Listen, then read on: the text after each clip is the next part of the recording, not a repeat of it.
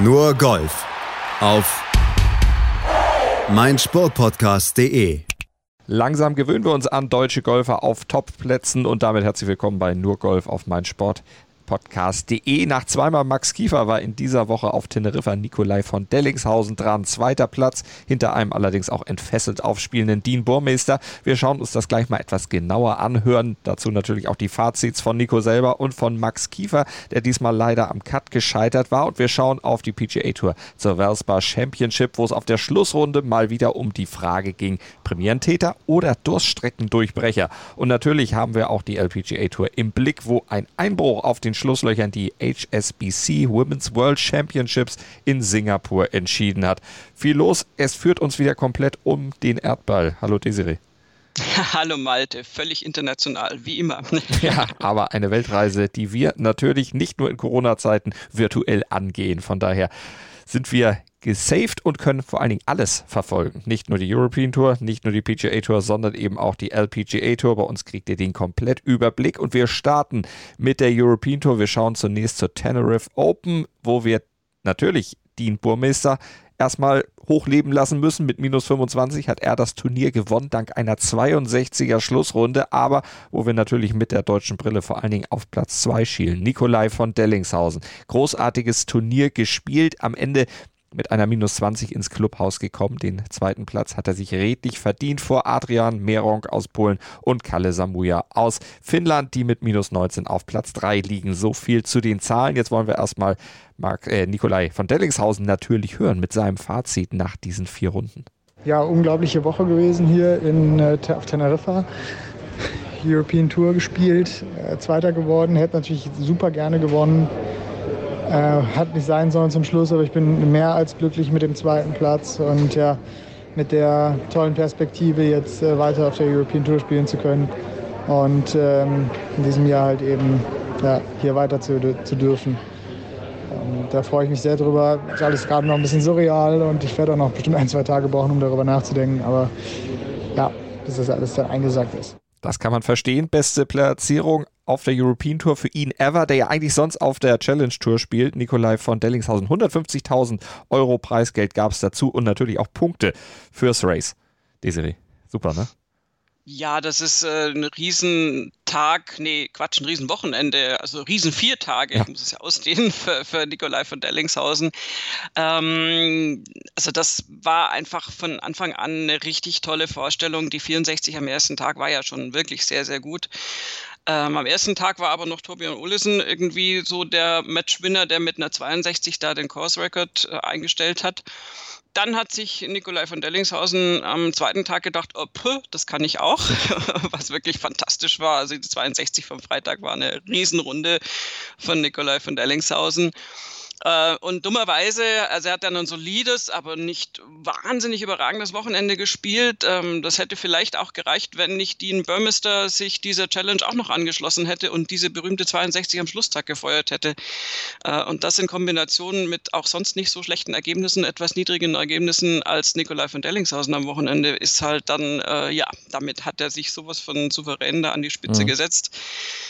Schade für Nikolai von Dellingshausen, aber er kann da so viel mitnehmen aus dieser Woche, wie er gespielt hat, wie er da auch unter Druck standgehalten hat und vor allen Dingen, was ich ja wirklich am allerbesten fand, wie er an Loch 72 einfach mal noch flockig ein Igel spielt und die Konkurrenz auf den dritten Platz verdrängt und den alleinigen zweiten kriegt. Das, das war wirklich top. Also ganz, ganz mhm. große Hut ab von mir. 127 Plätze geht es für ihn im Race to Dubai nach oben durch diesen zweiten Platz. Er liegt jetzt auf Platz 36 und das das ist natürlich auch was, was dann fürs nächste Jahr entscheidend werden kann, denn die Tourkarte für die European Tour rückt mit solchen Platzierungen natürlich in wirklich greifbare Nähe und das war auch etwas, was Maximilian Kiefer angesprochen hat. Der hat uns nämlich auch mit einem O-Ton versorgt, hat die Leistung von Nikolai von Dellingshausen kommentiert und seine eigene auch gleich mit. Wir hören rein. Ja, ich habe gerade die letzte Runde hier verfolgt, war natürlich super. Nikolai noch einen Igel am letzten Loch gemacht. Ähm, vor allem, weil halt auf jeden Fall der alleinige Zweite halt so viel Mehrwert ist für ihn auch als der geteilte Zweite, ähm, was halt das Preisgeld angeht und vor allem dann auch im Hinblick auf die Tourkarte jetzt. Also das ist eine geile Leistung. Freue ich mich natürlich, wenn Nikolai hoffentlich nächstes Jahr äh, dann auch öfters dabei ist. Ähm, und ja, meine Leistung, also ich Da ich noch zwei gute Trainingstage, dienstags und mittwochs. Ähm, habe dann allerdings von Mittwoch auf Donnerstag auch schlecht geschlafen. Donnerstags die frühe Startzeit gehabt und war einfach extrem müde. Dann am Donnerstag hatte keine Energie mehr. Ähm, dann hat sich der Schwung auch nicht mehr wirklich rund angefühlt und ähm, ja, dann war es natürlich äh, nichts Besonderes und äh, ja, Freitag war ich dann noch, obwohl ich eigentlich dann mich viel ausgeruht habe, immer noch ein bisschen platt.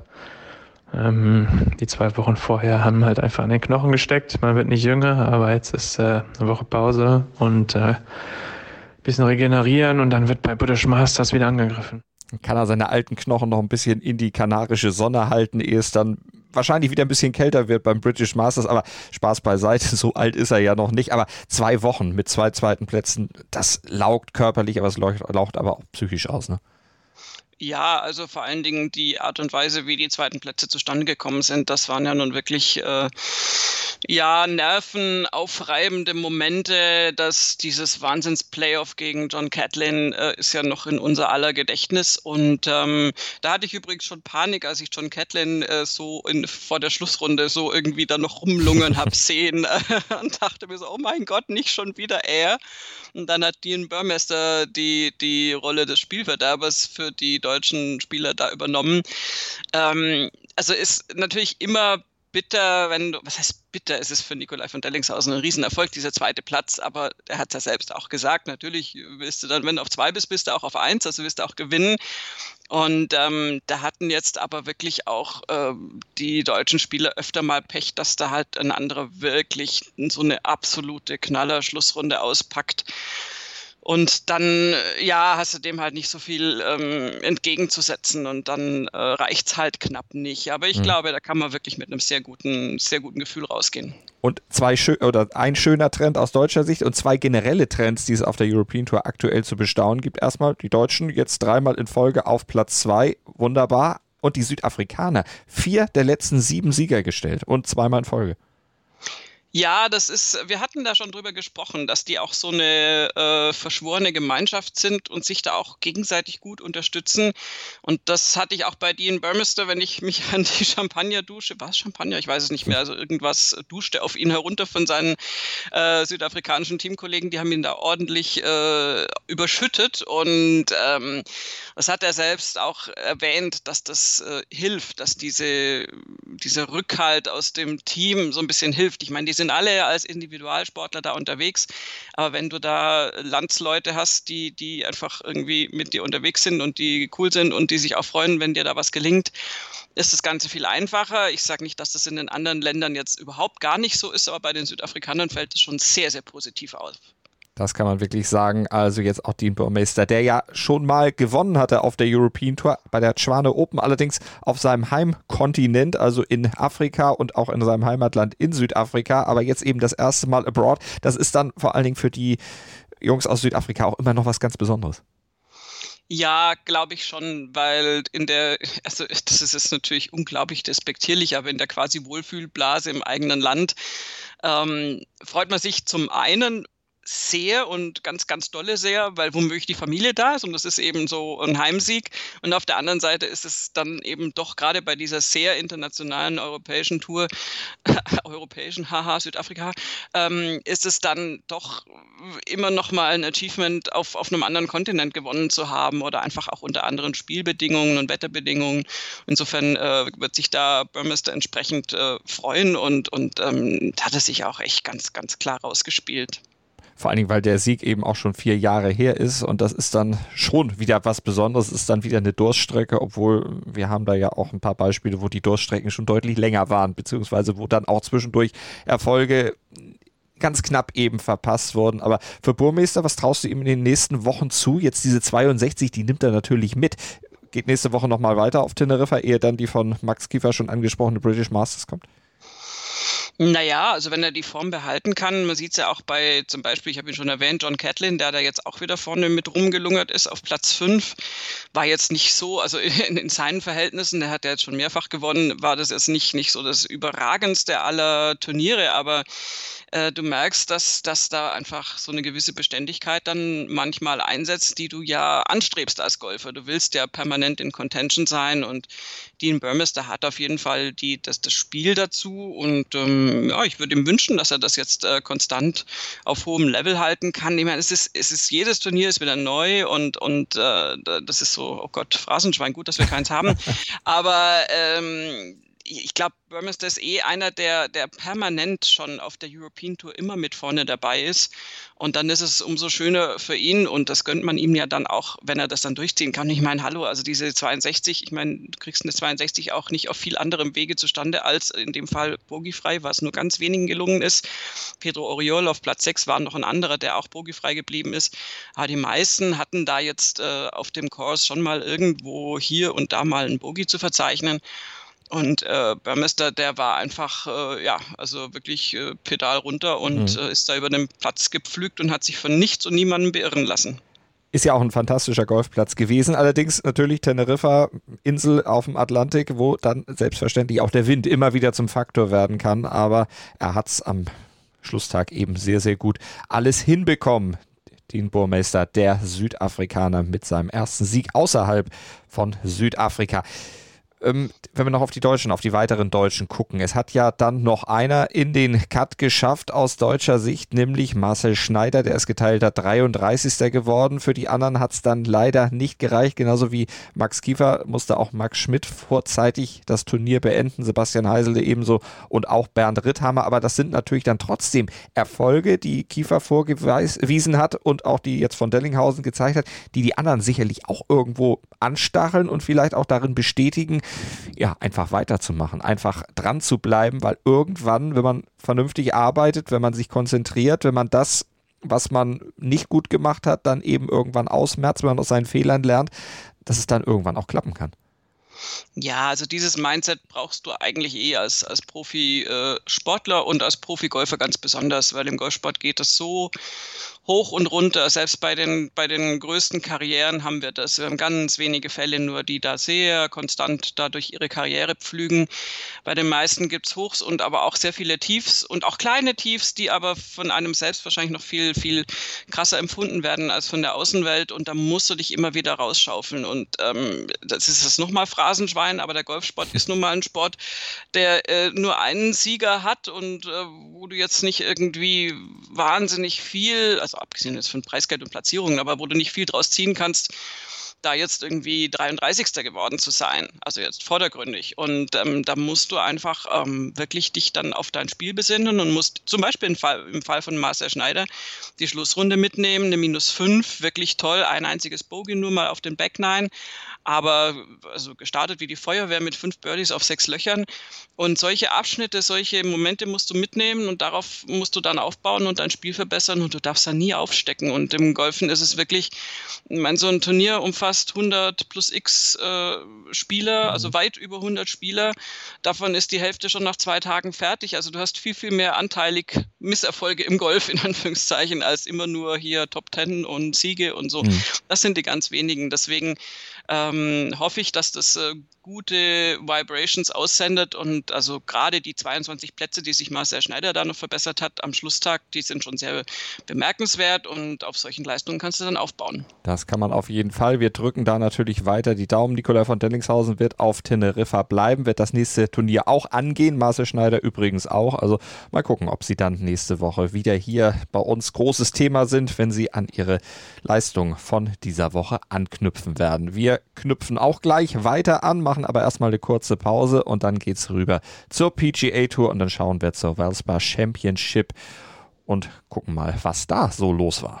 Nur Golf auf mein Sportpodcast.de. Wir schauen rüber auf die PGA Tour und Sam Burns, der hatte keine Lust mehr, immer nur Sieger der Herzen zu sein, immer raus mit Applaus. Das war nicht mehr seins. Dreimal war er nach 54 Loch in dieser Saison schon vorne gewesen, am Ende dann aber eben nicht. Vier Top Fives hatte er immerhin schon bis zu diesem Wochenende dann einsammeln können, aber jetzt war er endlich mal dran für den ganz großen Wurf bei der Vespa Championship. Da hat er sich dann im Innisbrook Resort auf dem Copperhead Platz endlich den ersten Sieg geholt mit minus 17 drei Schläge vor Keegan Bradley und vier vor Victor Hoffland und Cameron Tringali und Burns, der siegte bei seinem 76. PGA Tour Start, profitierte dabei aber auch von den knappen Niederlagen, die ich eben kurz umrissen hatte zuvor, von diesen Nearly Misses, das sagte er auf seiner PK. You have a better understanding of what it takes, um, and I think, you know, having those past chances that I wasn't able to convert, um, you know, I think it got me ready for this moment. Um, you know, going the back nine you know, Travis and I really just wanted to stick to, to our game plan, stick to the process of, you know, just being really engaged on each shot, and um, we were able to do that. Er hat es geschafft am Ende einmal deshalb, weil er eben schon so oft knapp verpasst hatte. Er weiß also, was es brauchte, um oder was er verbessern musste, um dann auch mal ganz vorne zu landen. Und sein Caddy, den hat er auch angesprochen, über den sprechen wir gleich, die Serie. Aber wenn wir den Caddy nochmal rausnehmen, was hat denn sonst dazu geführt, dass es jetzt eben geklappt hat? Was hat er besser gemacht als sonst? ähm, ich könnte jetzt ganz böse sein und könnte sagen, King Bradley hat ganz massiv geholfen. ähm, nein, also um Gottes Willen, das soll die Leistung von Sam Burns gar nicht schmälern. Ähm, muss aber trotzdem erwähnt werden. Also an der 13 hat King Bradley äh, völlig rätselhafterweise gedacht, irgendwie, das wäre die 17 äh, auf dem TPC Sawgrass und das ja. wäre populär, da ins Wasser zu schießen, hat er sich aber vertan. Das hat dann nämlich sonst keiner gemacht, nur er. Also es war einfach ein völlig verunglückter, nach rechts äh, verzogener Ball, der dann ihm natürlich prompt einen Doppelbogey, äh, Double Bogey eingebracht hat.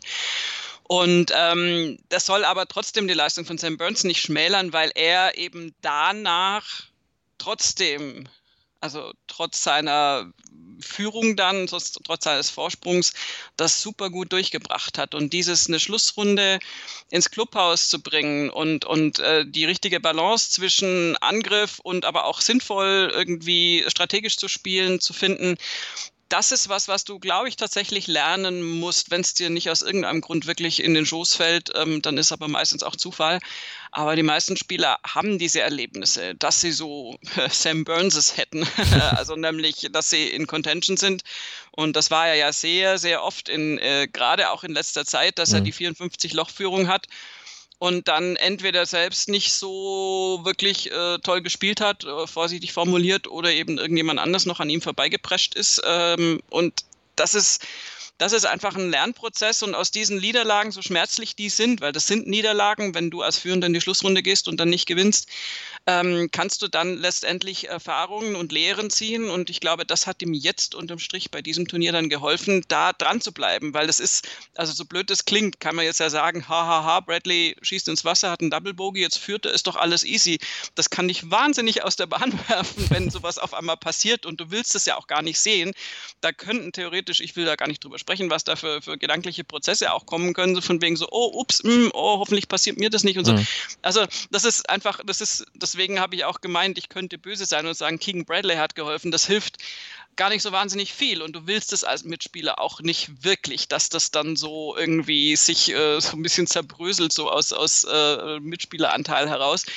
Und insofern äh, schätze ich die Leistung von Sam Burns tatsächlich sehr hoch ein mhm. und ich könnte mir vorstellen, dass er es auch durchgezogen hätte ohne diesen Wasserball von Keegan Bradley.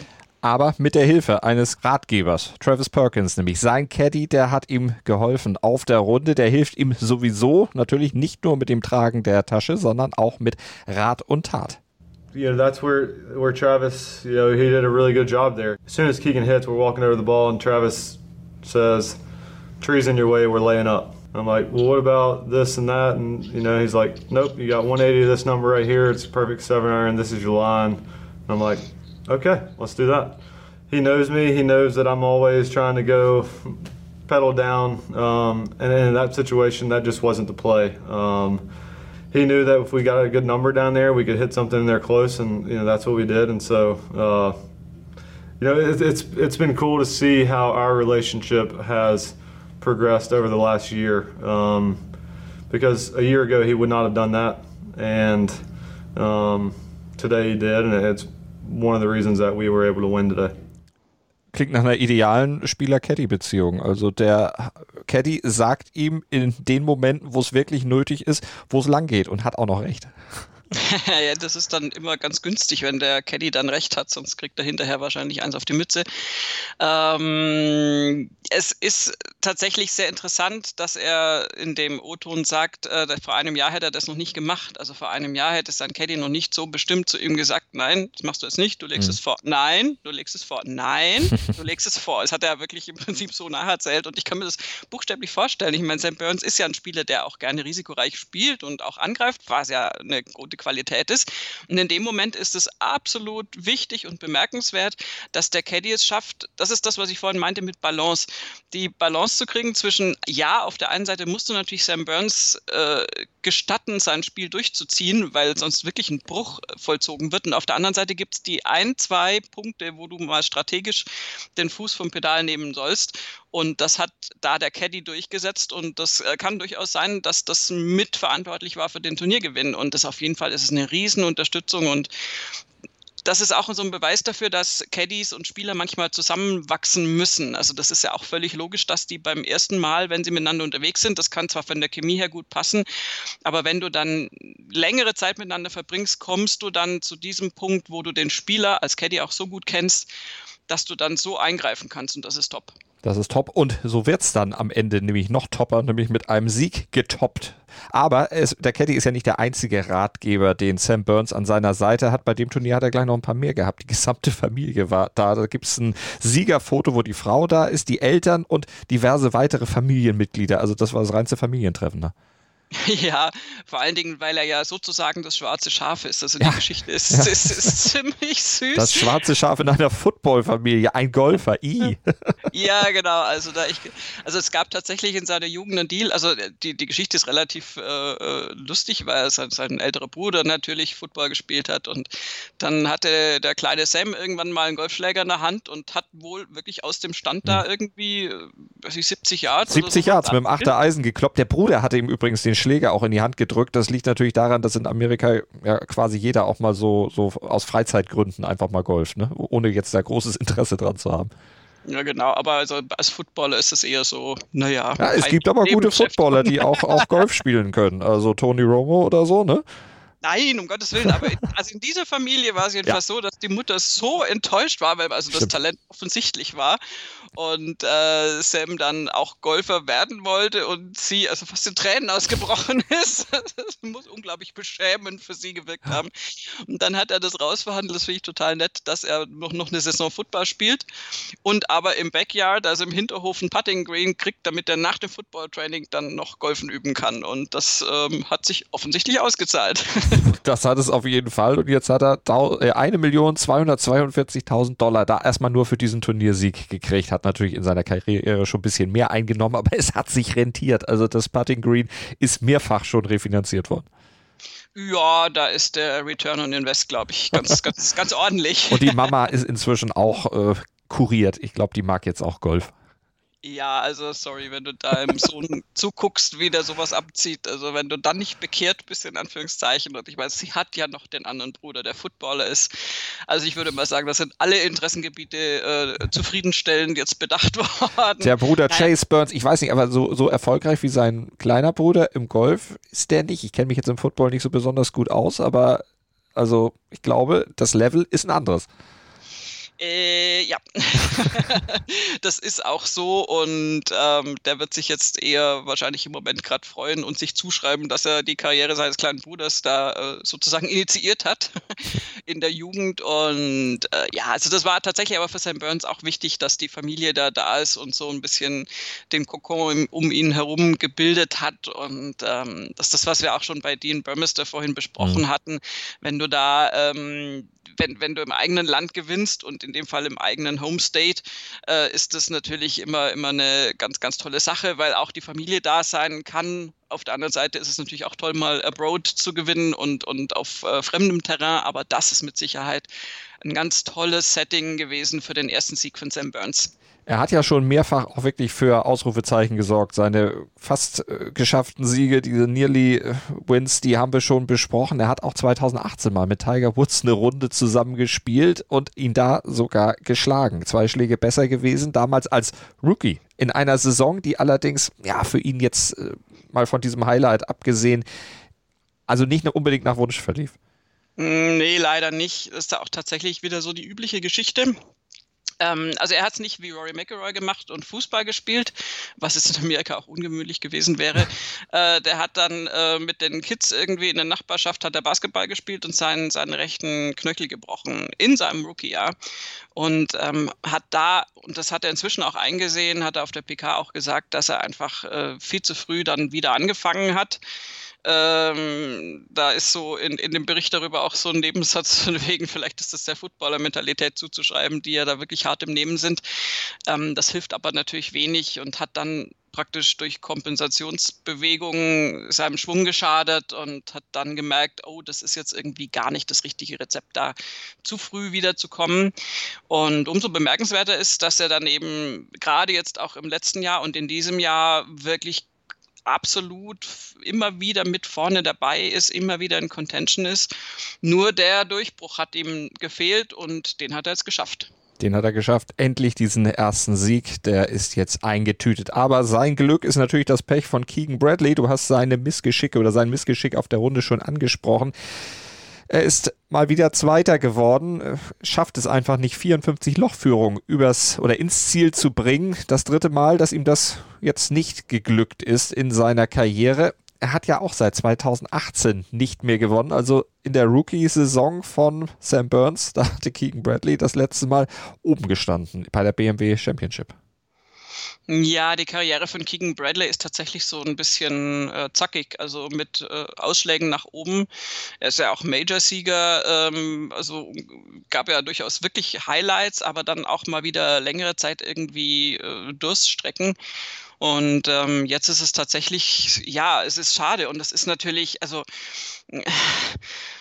also wer sind wir da zu richten, in Anführungszeichen, wenn ich jetzt mal religiös werde, aber auf der 13 diesen Ball da ins Wasser zu hauen, wie gesagt, das war halt eine unfassbar blöde Idee. Also das darf dir eigentlich nicht passieren als, als Spitzenspieler. Das ist so leicht gesagt von außen. Das darf dir nicht passieren.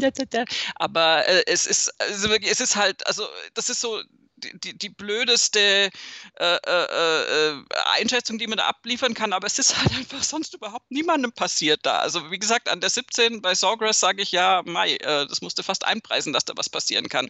Aber an dem Loch war es nicht wirklich nötig und das sind dann so Aussetzer. Äh, er hat dann an der 15 auch noch ein Bogie gespielt. Nochmal, also die Paar 3s waren definitiv nicht äh, seine Freunde auf der Schlussrunde und äh, ist halt dann schade, weil er hat ja durchaus gut angefangen. Da war mal zwar ein Bogie auf der 3, aber hat auf den Frontline vier Birdies gespielt und war da ja absolut vorne mit dabei. Ähm, da war auch Max Homer übrigens noch im Spiel, der Amerikaner, der sich dann leider auch verabschiedet hat. Der hatte auch so einen völlig unerklärlichen und äh, völlig unnötigen Einbruch und hat dann irgendwie, also aus der Führung raus, dann irgendwie sich dann nach und nach verabschiedet. Und King Bradley hat dann einfach auch diese, diese Backnine überhaupt nicht mehr im Griff gehabt. Also überhaupt nicht mehr im Griff gehabt im Sinne von erst dieser Wahnsinnsaussetzer, dann noch ein Bogie hinterher und dann ist irgendwann natürlich die Luft irgendwie raus ist schon, also finde ich, äh, ist, also da, da gehst du nicht mit einem guten Gefühl raus, wenn ich das mal so implizieren darf. Definitiv nicht, wenn man so dicht dran war. Ah, besseres Gefühl, Viktor Hofland, geteilter Dritter am Ende geworden. Neun Plätze sich auf der Schlussrunde mit einer 65 nochmal verbessert, beste Runde des Tages ich sag dir eins, wenn es Viktor Hofland nicht gäbe, äh, wäre diese Sportart um einiges ärmer.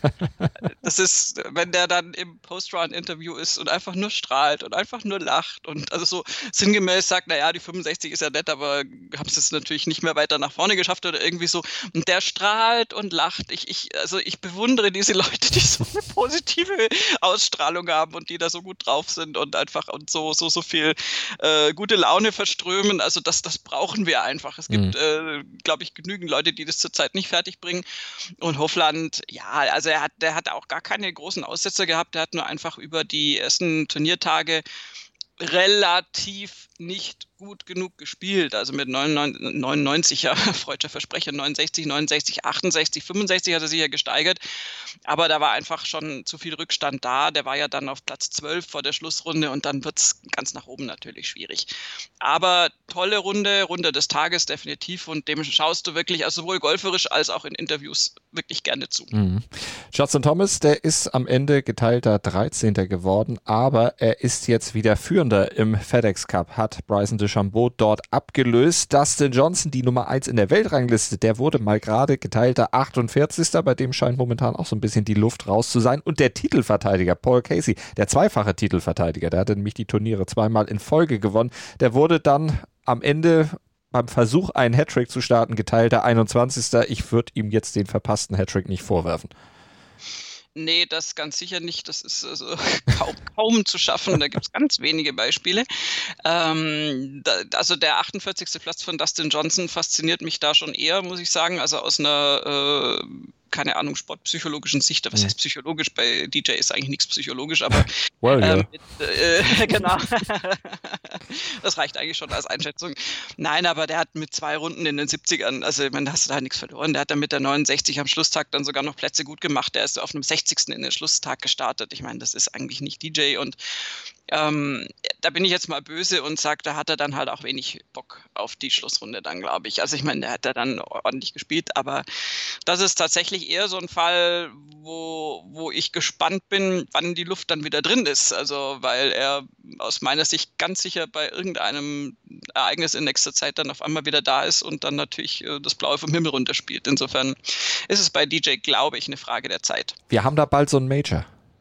Ja, das wollte ich jetzt mal ausnahmsweise nicht ausformuliert haben, aber dafür habe ich ja dich. das ist ja auch gar nicht mehr so lang hin. Das äh, ist ja nur noch 14 Tage.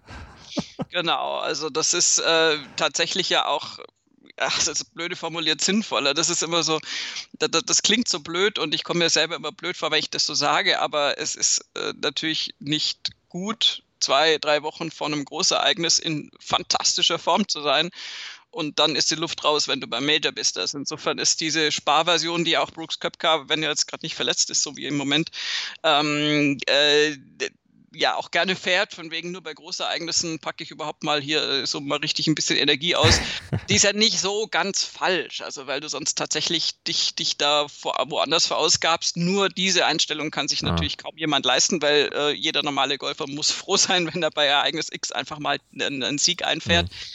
Und ähm, ja, aber es wird auf jeden Fall spannend werden, was da in zwei Wochen dann abgeht. Major Time ist ja immer aufregend. PGA Championship auf Kiawa Island, also an ganz historischer Stelle War on the Shores. Also äh, der Ryder Cup von damals, der, der wird noch ein bisschen nach.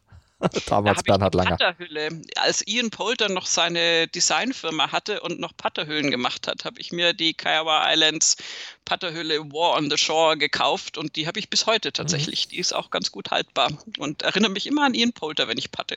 und Bernhard Langer wird sich die sicher nicht kaufen. Äh, ja, das ist wieder.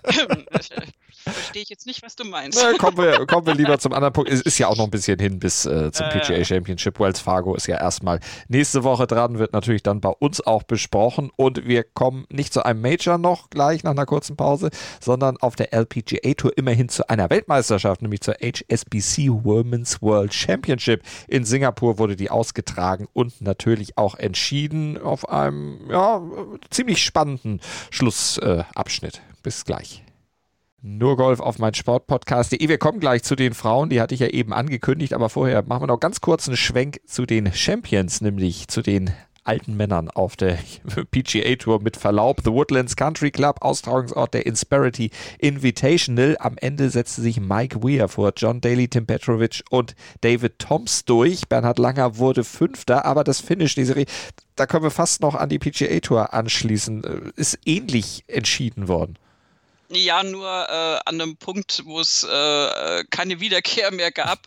John Daly hat nämlich äh, das Schlussloch ausgewählt, um auch einen nicht nötigen Wasserball zu spielen und hat äh, entsprechend dann äh, natürlich da äh, Double Bogey gespielt am Schlussloch und dadurch hat Mike Weir das heimfahren können mit einem ganz einfach nur mit einem Paar an der 18 solide zu Ende gespielt und damit auch seinen ersten Sieg auf der Champions Tour jetzt eingefahren und John Daly hat äh, ja, äh, in die Röhre geschaut, Schrägstrich ins Wasser geschaut wahrscheinlich erstmal. Äh, das ist natürlich super ärgerlich, weil der mhm. war da wirklich gut dabei. Und Bernhard Langer, ich sagte schon, geteilter fünfter Platz am Ende zusammen mit Bob Estes, aber ein fünfter Platz, der ihn im Schwab Cup Standing wieder ganz nach oben auf Nummer 1 bringt. Also Bernie wieder da, wo er aus unserer Sicht sowieso hingehört. Auf Platz 1 im Saisonranking. Und wir gucken rüber jetzt zu den Damen noch auf die LPGA Tour, nämlich nach Singapur. Und da hatte ich ja schon gesagt, Weltmeisterschaft, Women's World Championship stand dort auf dem Programm. Und Jo Yu Kim die hat es am Ende gepackt, mit minus 17 sich durchgesetzt gegen Hannah Green. Die landete mit minus 16 auf Platz 2. Und Patty Tawatanakit aus Thailand, Inbi Park und Siu Lin aus China, die teilen sich dann letztlich den dritten Platz mit minus 15. Aber die Entscheidung, Desiree, das war dann schon sehr spannend und im Grunde auch wieder nur durch den Fehler einer Spielerin am Ende dann zustande gekommen. Ja, diesmal tatsächlich das Finish von Hannah Green. Ähm, die Australierin ist jetzt ja nun auch nicht unerfahren. Übrigens zu äh, Weltmeisterschaften äh, ist ja tatsächlich, also wenn ich jetzt das kurz enthüllen darf, ja nur ein Titel.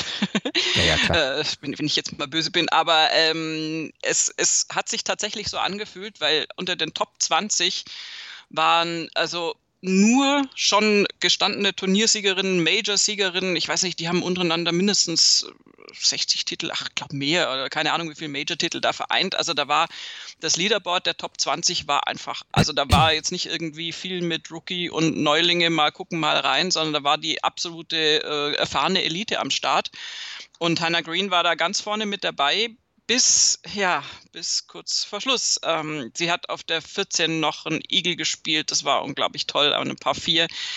Dann auf der 16 ein Birdie an ein paar fünf und alles schick und spielt dann aber 17 und 18 zwei Bogies. Äh, wirklich, also wie, das war wie ein ja, das war wirklich wie so ein Zusammenfalten irgendwie. Also das hast du angeguckt und dachtest so, wow, warum? Und Jojo Kim hat äh, einfach den ganzen Tag über, die hat es immer so in Paaren äh, erledigt. Die hat äh, 5, 6 Birdie gespielt, 8, 9 Birdie, 11, 12 Birdie, 14, 15 Birdie und musste am Schlussloch dann auch gar nichts mehr machen. Die hat Paar am Schlussloch gespielt und auch auf der 17. Das hat aber gereicht, weil sich Hannah Green einfach äh, selbstständig da rausgeschossen hat, die davor noch in Führung gelegen hat und die ohne diese beiden Bogies, jetzt wir wieder bei unserer ganzen Konjunktivschiene, die hat nicht funktioniert, eben einen Schlag vor Jojo Kim rausgekommen wäre. Also schade für Hannah Green, Glück für Jojo Kim. Genau, und die hat am Ende dann das Turnier auch gewonnen. Gucken wir nochmal aus deutscher Sicht. Wie sieht es denn da aus? Äh, Sophia Popov, geteilte 17. Schlussrunde, beziehungsweise nach gutem Start dann drei mäßigere Schlussrunden. Ja, also die 67 am ersten Tag war wirklich gut und äh, hat sie aber leider dann nicht, nicht halten können. Äh, mein, am ersten Tag gab es übrigens auch so eine 64 von Inby Park, wo sie wieder mal so eine Runde ausgepackt hat, wo du denkst, äh, meine Güte, was kann diese Frau golferisch alles so abreißen auf dem Platz? Also ganz bemerkenswert, aber Sophia Popov ganz vorne mit dabei. Und dann mit 70, 71, 74 leider so ein bisschen nachgelassen. Gerade auch die Schlussrunde mit der 74 eine plus zwei insgesamt sicher nicht so, wie sich das Sophia Popper vorgestellt hat. Äh, vielleicht äh, hat sie auch einfach, ist sie vielleicht nicht so gut mit den äh, Wetterbedingungen zurechtgekommen. Da war es einfach auch äh, heiß und feucht. Das ist ein ganz anderes Klima als jetzt äh, andernorts auf der Weltkugel im Moment. Weiß man nicht. Äh, dem sind natürlich alle ausgesetzt, aber sie hat schon wieder eine Top 20 Platzierung. Also Sophia Popov begeistert mich durch wirklich große Kontinuität. Und nur dann kriegst du auch dann immer wieder mal den Ausreißer, dass du da Top 5, Top 3 oder auch ganz vorne landest.